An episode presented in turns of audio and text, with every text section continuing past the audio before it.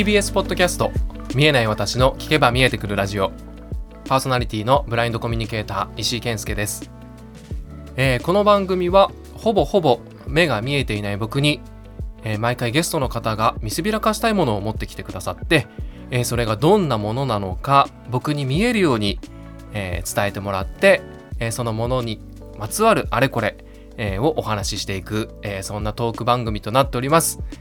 えー今週もですね、えー先週に引き続き大編集長の 元ブルータスブルータスの編集長であった大編集長の西田善太さんに、えーゲストとしてお越しいただいております。西田さんよろしくお願いしよます。ろしくお願いします。今はね、はい。あの部下には編集王だったんで今までは、編集をはい、はい、2年前までは、うん。今はあのメディア王って呼ばせてるんです。よ 一応あのこの打ち合わせにはメディア王様もいらっしゃいますって部下書いてます。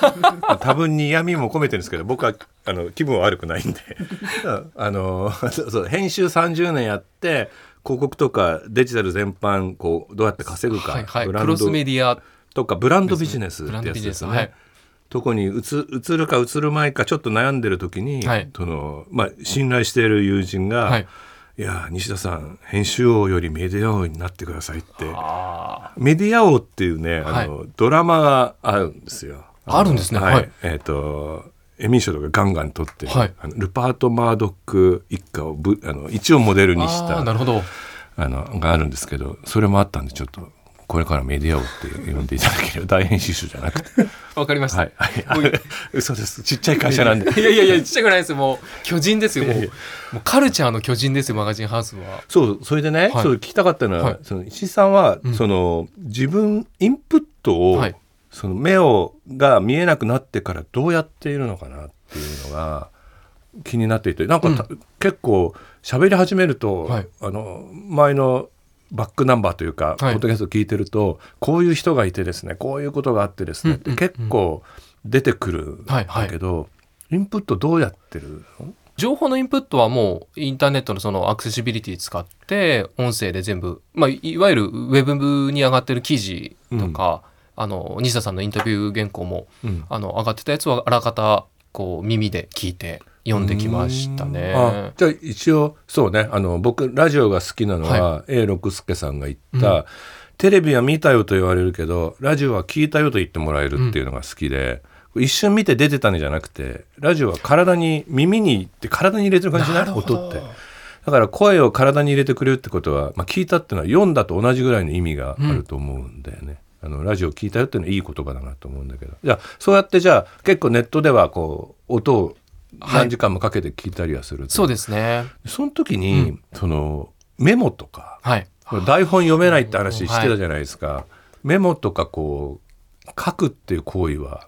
それがうん。できなくなったのが、うん。実はすごいあの悔しいというか、はい、僕その文房具も好きで、うん。あのそれこそなんか職業としての憧れで、うん。やっぱり雑誌の編集の方って、うん。ぱ持ってるこうアイテムも割とかっこよかったりとかしてて、うん、であの僕打ち合わせ行った時にあのライフライフノートってあるじゃないですか、ライフノートがすごく好きで、うん。それと,、えっとあとはペリカンの万年筆子供用の万年筆で、うん。ブルーブラックのインクを入れて、うん。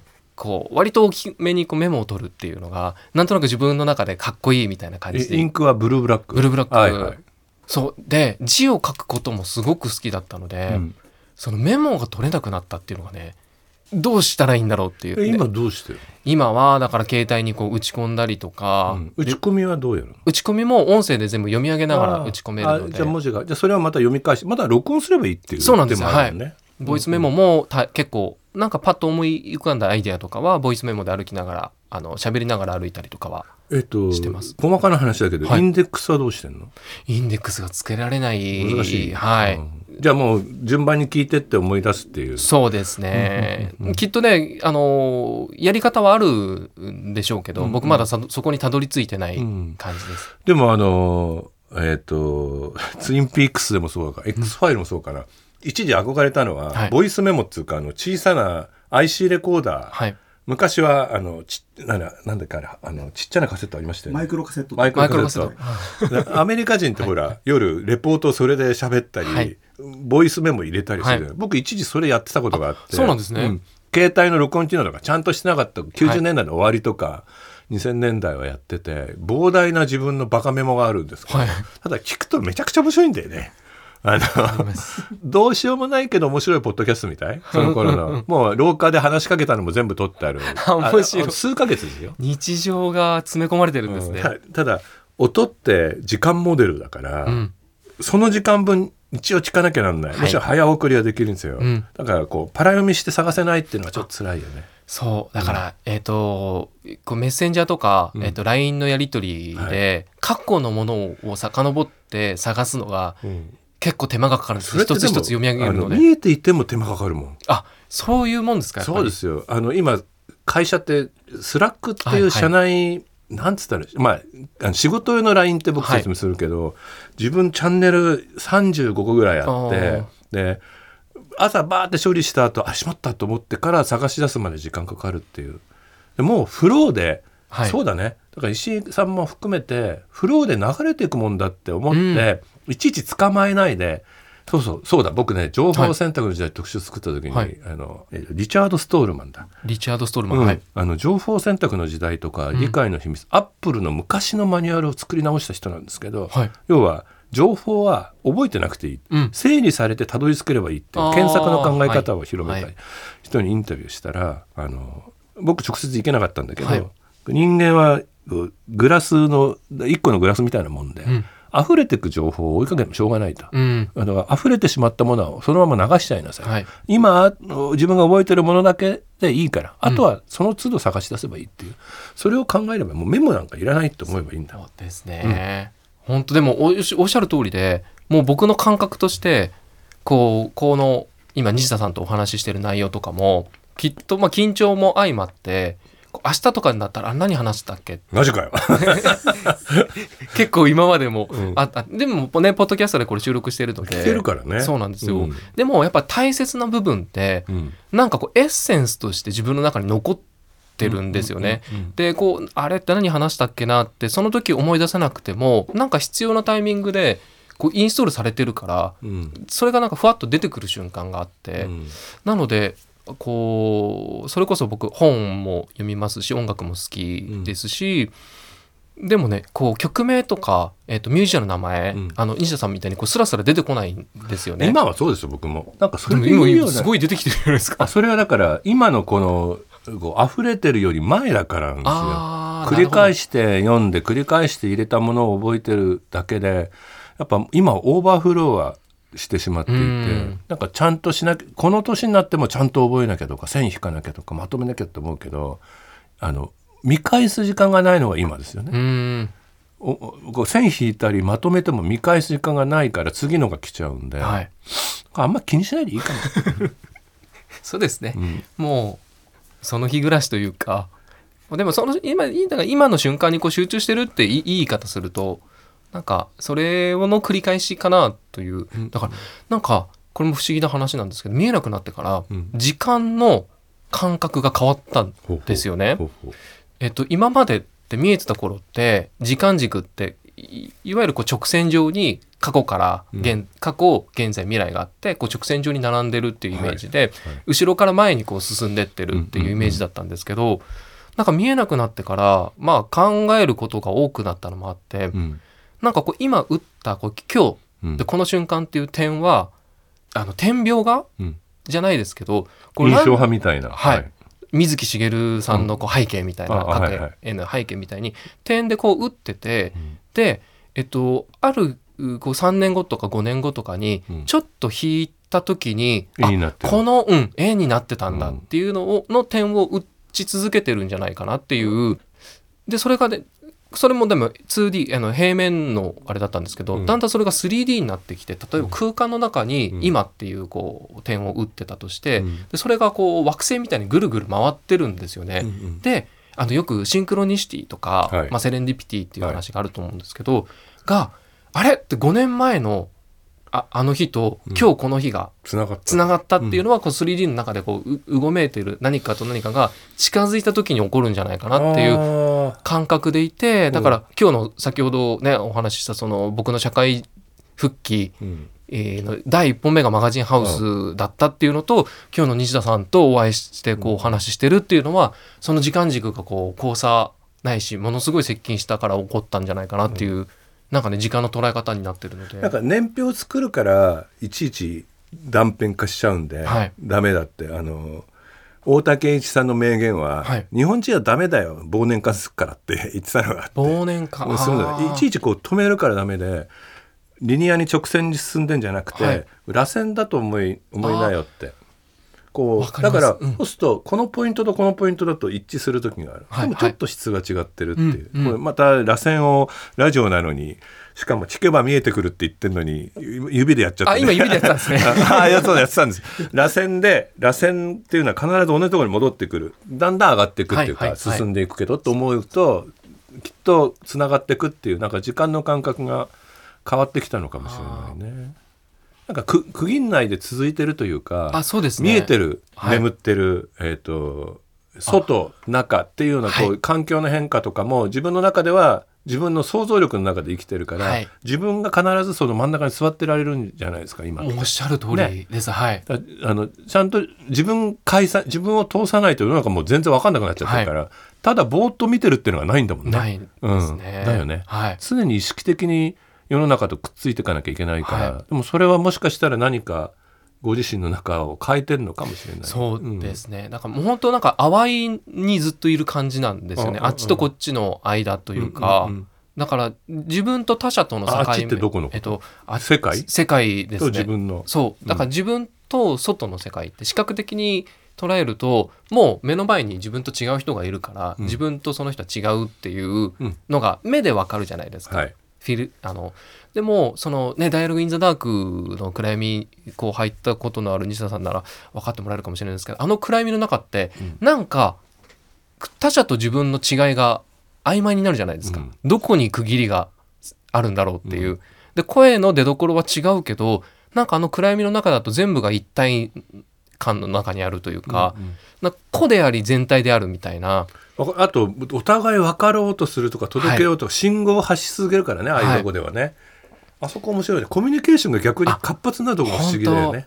暗闇ってね、はい。うん、だそれを日常でこうやってるっていうのもあって、なので僕肩書きをそのダイアログインザダークやめた後から、そのブラインドコミュニケーターっていうんうん。う肩書きをつけたのもやっぱりコミュニケーションっていうのが僕の中で一番重要な、うん。あのものになってきているので、そのうじゃあ見えない世界のことを伝えるもそうだし、えー、と一緒にいることでこうそのコミュニケーションの本質的なことうん。とかあとこのポッドキャストもあのきっとそその一つだと思うんですけどなんかねそのコミュニケーションっていう部分をねすごく大切にするようになりましたね。なんか青ざなりにしないというか、そうそうじゃあ僕自慢はい。しなきゃね、自慢お願いします。じ自慢しもうしていいんだよね。はい、あのもう西田さんのインタビュー読んでて、はい。あの編集者はうん。説明が80%だと。あ8説明力。説明が上手っていうのを至る所で話されてるいやあれはね すごいすごい期待してますけど。あれはねあのえっ、といい編集者になるにはどうしたらいいですか、はい、あその話ちょっと聞かかせてください、うん。えー、と編集者は、まあ、考えがああることを、はいまあ、演者もカメラマンにヘアメイクに、まあえー、とロケバスさんに、でも全員デザイナーに全員に伝えなきゃいけない。でも伝える時は人それぞれに変えるんだけど、はい。コアは変えちゃいけない、うん。これができれば80点。80点。あの編集者は説明が上手なきゃいけないんですって言った後残りの20は何ですかって言うとそれが説明できないんですっていうのが いつも大学生の講演会のオチなんですよ。ああごめんなさいいつも話が長くなっちゃう。えー今日こはい。れどういうふうに説明すればいいんでしたっけ、僕が持ってるものは。先にじゃあはい。言葉ではい。こう持ってるものをお伝えいただいて、であ。僕がそれが見えるかで最悪こう触らせていただければ。あじゃあ見えてくるのを説明していいんですね。あ実はあの書くということにはい。つながってる。筆箱を持ってきました。筆箱、はい、えっ、とどんな筆箱？えー筆箱の中に、うん。要は文房具っていうのは、えー効率だけではなくて思い入れがはい。でも一番効率が必要な道具じゃないですか、はい。仕事に使うから。でそれをえー大きな筆箱に入れた状態で持ち歩いておりますと。で実は開けないことも多いです一日、はい。会社にもペンがあったりねちはい。っちゃいペン持って。ただこれは僕の小宇宙なわけであの歴史の中で培った。はい。でえー無駄なものもあるし実用的なものも入っている筆箱なんです、はい。で最近筆箱変えました。お、えー自立する筆箱に自立立つんですか？はい、えー今開けますね、はい。あちょっと一瞬触ってみてください、かなこれが形です。結構大きめの、なるほど。プラスチックかまぼこみたいな。布状なんですね。そうですね。はい、はい。ありがとうございます。えーチャックを開けるとですね、はい。え開けてる音開けて、はい。えーはい、見て立てま立つんです。こういうふうに、あ本当だ。うん、机の上にこうポンとす置いて。ごいこれは便利ですそうですね。あれチャックどうやって開いたんですか？えこれをそここをこうやって戻せば閉まる。あこれえっ、と今マグネットがついてるんですかね？そうですね。ペタって下に半分折ると上からパカッと開けて、うん。こう半分折るとその竹を斜めに切ったような形で、なるほどわかりやすい。かぐや姫の代わりにペンが入ってると思っててくださ わかりやすい、はいいでその中に入ってるものはい。を自慢させていただきたいと思います、じゃあちょっと何本入ってるかぐらいは分かってください、あ結構入ってますね。そうですね。いろんなものが。はい。はい、あの文房具好きは使わない文房具を持って行っては使わないまま帰ってくることも多い。それはどうしてかというと、えー何かあった時に悔しい思いをしたくないからの保険で365の分の1であろうと持ち歩くんですっていう意味で、うんうんあの運んでるし、はい。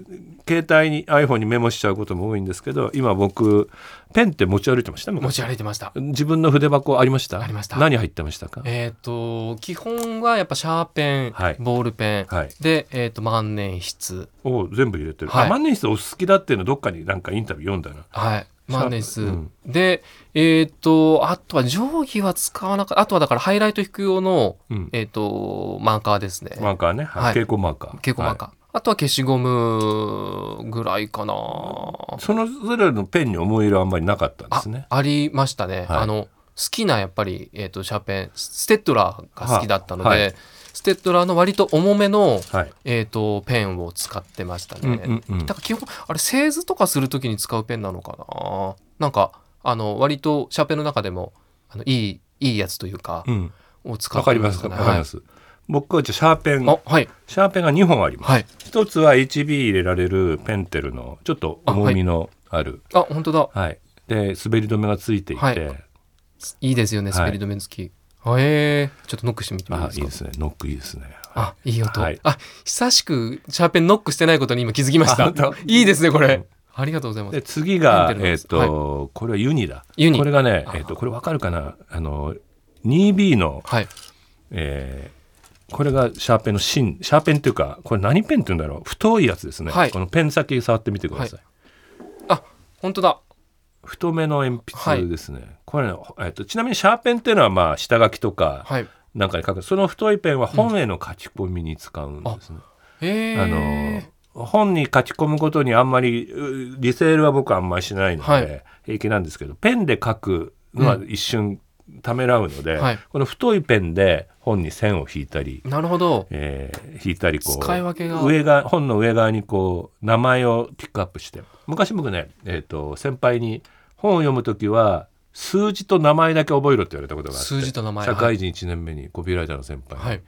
その年号と名前とか、例えば2,000トンと輸輸入のねはい。カカオとか。そういう固有名詞まあ人の名前だ人名と数字だけ覚えろって言われて、そういうのにこれで丸をしたりするペンダーにすごい。二種類ですね。はいですっごい大事にしてるのははいこの2つ、はい。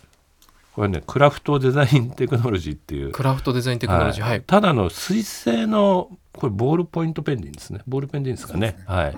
めっちゃ高いんですけど、はい。まあな高いって言っても700800円ですけど、一時生産中止になってて、あのこう迷っていろいろ浮気したんですけど、はい。またあの発売になったので買ってる黒と赤をあ買ってます。二色。はい2色です。他にも色あるんですか？えー、とブルーがあったような気がするけうどんでこれキャップ式でしょ、はいはいはい。でキャップ式って実はすげえ面倒くさいはい。わけですよ、日常的に。あとなくなるしキャップが。あのごちゃごちゃしてると。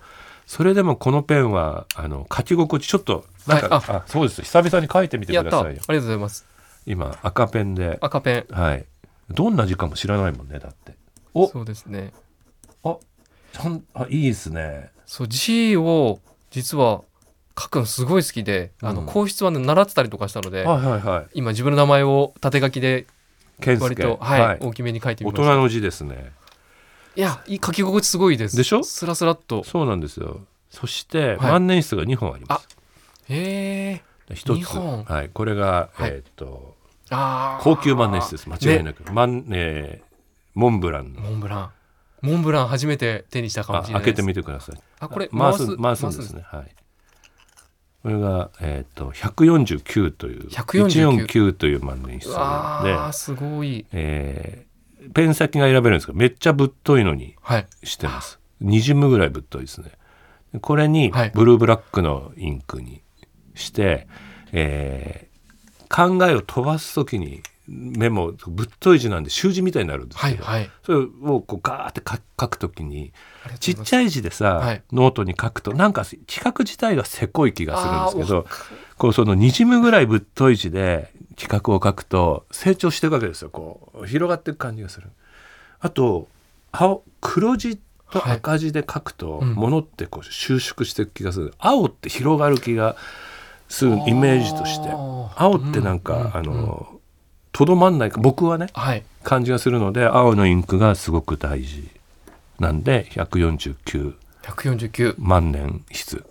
149万年持つんです。え本当ですか？そんなわけないでしょこんなんた俺買って3年で全部取っ替えたもんなんか割れちゃって。使い方があ99れ万年ってもう人ね。今普通に本当ですかって言っちゃった自分も。いつも149万年筆って書いてあるからさ。149万年ないから。つあともう一つ万年筆、これはちょっと変わってますね、はい。もあさあわかるかな？ちょっと細いんですねさっきのモンブランより。しかもあら？あノック？そうそうノック式の万年筆です。ええそんなのがあるんですね、パイロットのノック式の万年筆で,、はい。でこれは、えーインクはあのモンブランは吸い出しなんですけど、うん。このノック式の万年筆は、えーインクはカートリッジです。あじでそのカートリッジまだここに入ってる。ちゃんと。ちゃんと予備用に。予備持ち歩いてるってやっぱ大事ですよね。でこれはですねほぼ日はいはい。があの糸井重里さんのほぼ日刊糸井新聞のマーケットで、あの再開発というか再発にしてうん。この色で売られたもので、その場で新宿でほぼ日のあの商品を売るバザーみたいなのをはい。イベントの時に買ってなくしました。え でもう一本買いました。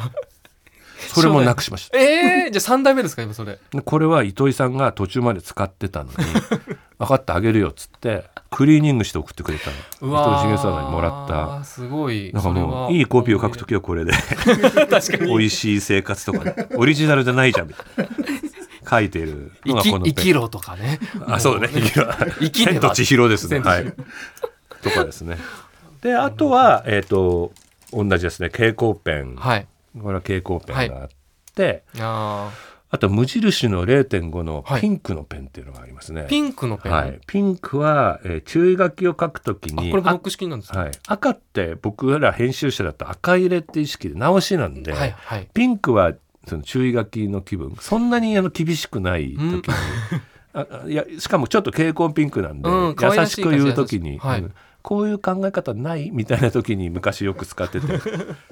あとはまあああ普通のあれだな。ブラあのこういうマジックっぽい。はいはいはいはい。これはあの図を描くときに。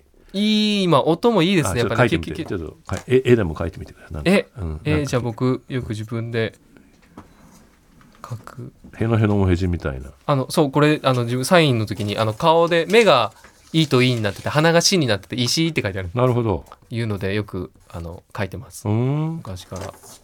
目は「い」なのね。目がいいなんです。はい。これが今日あの書くことってはい。まあメモることと書くことってち、はい。思いがあってうん。コピーライターの頃、1987年に僕は、えっと、アコードっていう広告会社で採用してからコピーライターになれと言われて、はい。訓練厳しい訓練を最後の大会と言われたチームで。最後の大会。ああのええっとめちゃくちゃ叱って育てたのはお前が最後だって言われましたけど。そうか時代もね、うん。そういう時代ですよねきっとね。でもそこに僕ワープロを申し込んだ最初の人間なんですおよ新人で。はい。だからめちゃくちゃ言われたわけ。あのコピーは手で書くんです、うん。でその頃は A4 のあの原稿用紙に横書きで、はい。えーさっきのこのペンみたいので本当にこう、太いなんとかって書いてうんうん。1枚だ。1枚。だから100枚だと100枚だ。はい。そこにワープロを持ち込んでいわゆるボディコピーと言われる原コピーの下にあるは400字から300字から800字ぐらいのあ,、はい。れはよく新人が書かされたんで、うん。それをワープロで書いていたところまあいろいろ言われました。書くという作業はうん。全身運動なんだ、はい。西田。フラクタルな運動なんだって言われてうん。何言ってるか分かんないんだけど、うん。書こうと思って触って戻ってくる動きから刺激を受け人は物を書くんだ。お前は何をやってると。キーボードでくだらないコピーを書きやがってただ結構尊敬する人だったんで、迷い迷いつつ気が付くと全員がワープロを使っていたけど、うん。コピーはやっぱり手で書いた方がいい。うん。あの言葉は手であの一言こう動かしながら書くといいっていうのがあるので、はい。こういう万年筆とか書き味のいいペンみたいのは大事にしている。タイトルを書く時とか、うん。ふとこうさって書く時に書き終わった時にいいかどうかが分かるのが手書きなんで手書きの良さっていうのはまだあるなと思ってますけど。あー確かに。もうね手書き。やっぱあとその時の温度感とか感情も字に入ってますよね,、うん。見返した時に。もうだから書くのがすごく好きだったので、うんあのあんまり理解されなかったんですけど例えばテレビとかつけっぱなしにしてうん。聞こえてくる音を全部書き取るみたいな、あ子供の頃？いや、えっと大人になってからです。あええ目は関係なく？あえっと見えてた頃ですね。そうなんだ、はい。なのでなんかだから後で見返すともう何が書いてあるかよくわからないうん。ものなんですけど、でもその時に流れてきた音をこうチャンネルザッピングしながら、うん。こう単語単語でとか時には文章遊びだねなんかの。あそうそうそうそうですね。んんっていうぐらいなんか書く書いてると落ち着くっていう。えでも展示はもう学べないの、展示は学ぼうと思えば学べるんですけど、うん。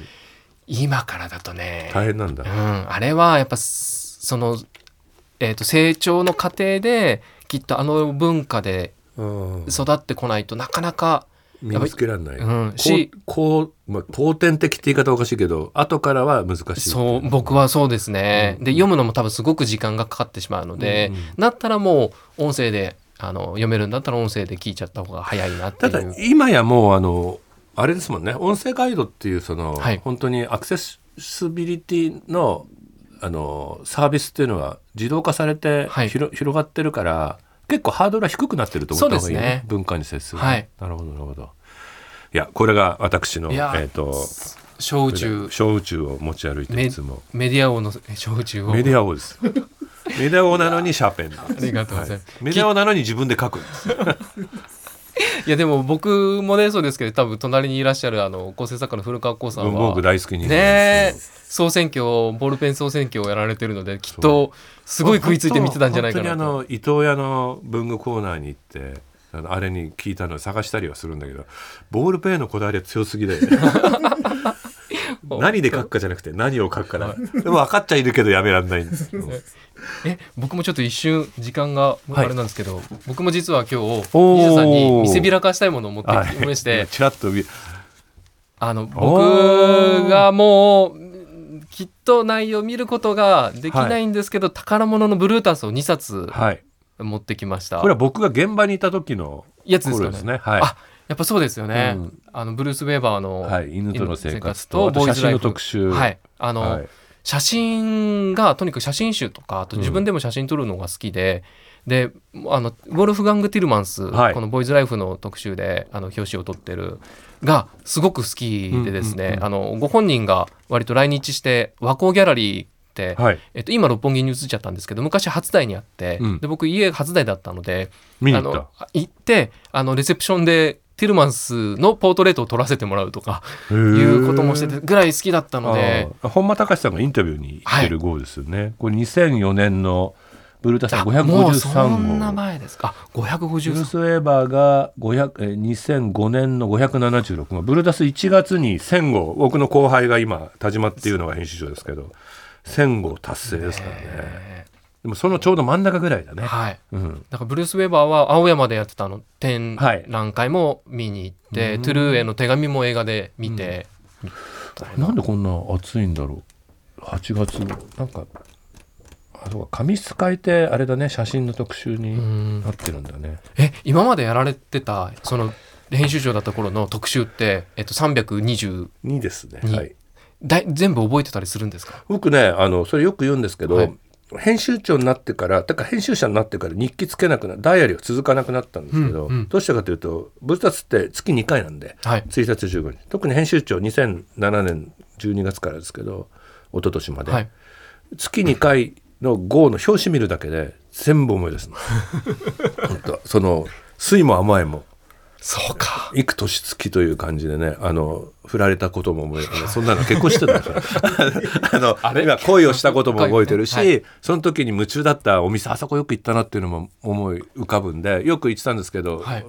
その老後は海沿いに住んであのドラム缶にひあの火を焚き火で火を焚いて、はいはいはい。一冊ずつこうくべていくわけですよ。はい。ブルータスは、そのためにこういろんな思い出があの時あいつどうしてるだろうとかあの時すっごい喧嘩したけど そういえば1年後仲直りしたらこう一冊ずつこう。で最後の900何十号を入れた翌朝冷たくなったわあけ でも顔は笑顔。なんです満面の笑顔で冷たくなったっけされる。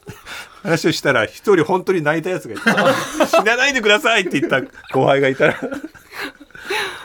でも覚えてます。だから僕は。本当に。あこれをこの頃は自分の担当ではないので、はいはい。自分の担当号は覚えてますけど。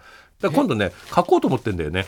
あ1号ごとに表紙ではい。編集の思い出をノートかなんかに書こうかな。ノートってあのあれね。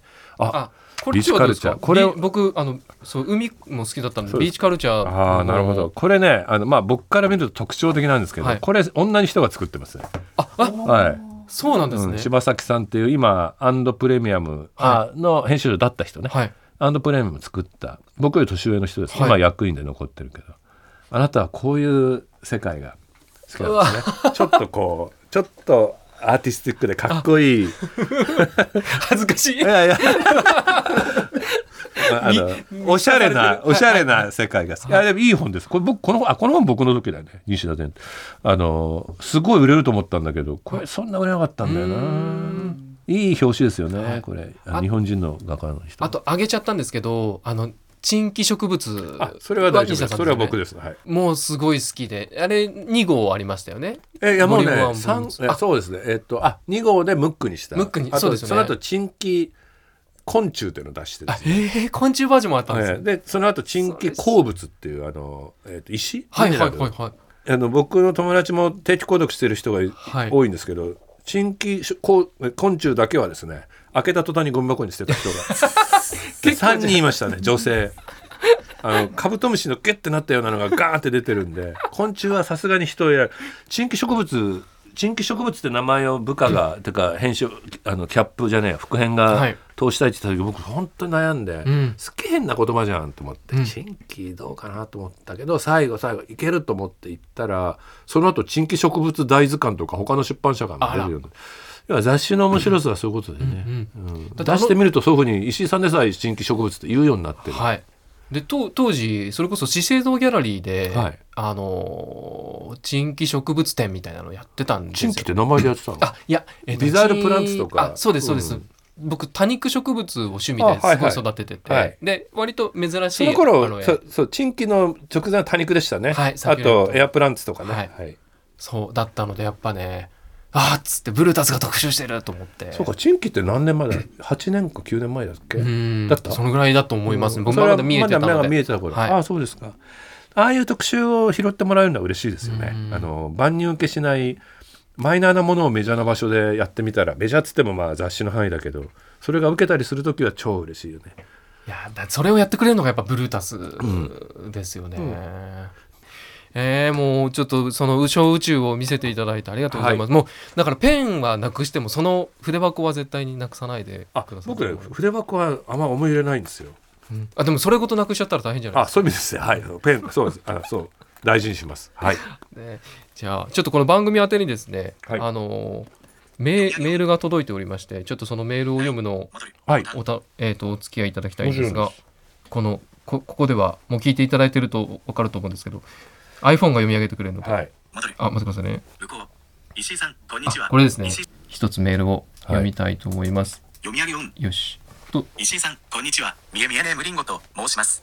りんごさん。初回から楽しく聞かせていただいております、うん。特特に産休達を3回の話題の広がり方が面白くて、私は昨年から会社員をしながら、同公演語ガイドとしても働き始めました。独演語ガイド。街で見かける白杖を持った方のお手伝いができないかうんと思ったことがきっかけで資格を取りました。う。ん今は月に2、3回白杖を持った方と一緒に買い物を行ったり映画を見たり食事をしたりしています。うん。毎回待ち合わせの瞬間は緊張しますがうん。とっても楽しいです。あ。毎回人生勉強です石井さんはお一人で歩くのが好きな様ですが同公園後は利用しますか？いつか一緒に歩いてみたいです。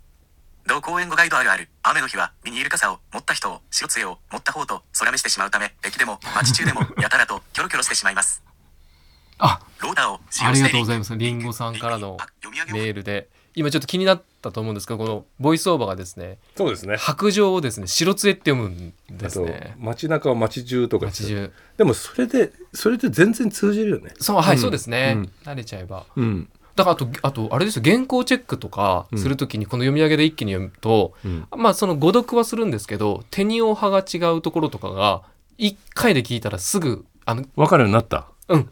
引っかかるのでだからあ結構そのあのライターやってる友達とかに勧めてるんですけど書いた原稿を読み直すときに聞聞くとあのそのリズム感とか手にお派が違うところとかがすぐにわかるからあと誤字脱誤字か。なるほどね。はい。脱字してるところとか便利だよとは言ってるんですけど。あああのまあ見た目でチェックできないと本当はアウトだと思うんですけど、編集は。ただ確かにそれでも見落とすことって3人4人チェックしてても見落とすことはもしかしたら一回音で聞いてみるってあるかもしれない、うんうん。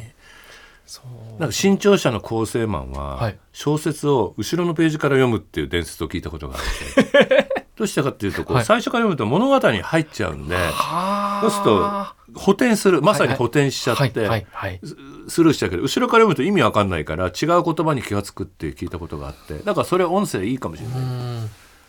なるほど。今、えー。えーと同行ガイド。同行援護ガイ同ド行援護はいなんかこう資格があってで、まあ、視覚障害者こう事業所に登録をすると何月何日どこどこに行きたいので同行援護お願いしますっていうと、うん。まあ、1時間あの利用料金いくらっていうので、うーん。えっと一緒に歩いてくれるサービスがあるんですけどうん。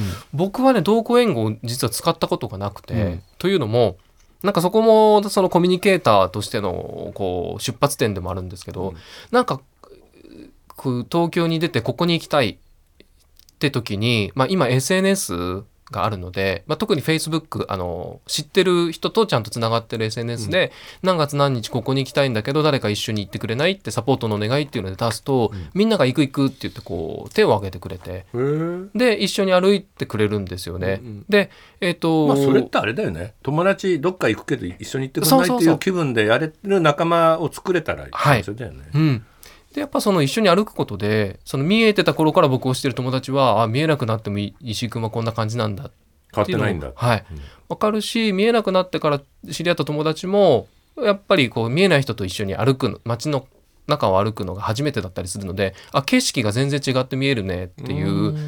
でなんかこう一緒に過ごす中でこう別にこう仰々しく見えない人にとにはこうしましょうとかっていう伝えなくても遊んでる中でそれがお互い分かってくるので、なんかそれが自然だなと思って。あそうか見え方がけ健常って言ってはいはい。健常の人も見え方が違ってくるってことね。うん。うんうん。なんかあこんなに街中の展示ブロックあるんだねとか。そうだよね。なんか足すっごい筋肉痛の時にバリアフリーってわかるよね。例えばね。うわここは上がりにくいとか面倒くさいとか。それと同じでなんか見えてくるのかもしれないですね、そそう。次また会う時にはい。は食事の話しましょう、あぜひ。あのブラインドレストランってありますもんね、うん。あのそれと味が全然違うのか問題とか、はい。あといつかすっごい美味しいものを食べに行きましょう。あで、えー、と僕に任せてください、はい。子供の頃から喋った僕が見えなくても見えるぐらい美味しい説明をします、はい。今肉汁があなたの方にみたいな。解説が 実況が入るんですね。うるせえっていうぐらい。いやいやもう。やりましょう。楽しみです。そう食べ物の話もいつかさせてください。はい。ありがとうございます。ありがとうございます。えー本日のゲストはメディア王であり大編集長の西田善太さんにお越しいただきました。ありがとうございます。あはい、えー見えない私の聞けば見えてくるラジオでは皆様からのメールをお待ちしております。えーメールアドレスはみえみえアットマーク tbs.co.jp アルファベットで miemie アットマーク tbs.co.jp です。そんなわけでまた来週、えーお目にかかりましょう。目にかからないな、えーお耳にかかりましょう。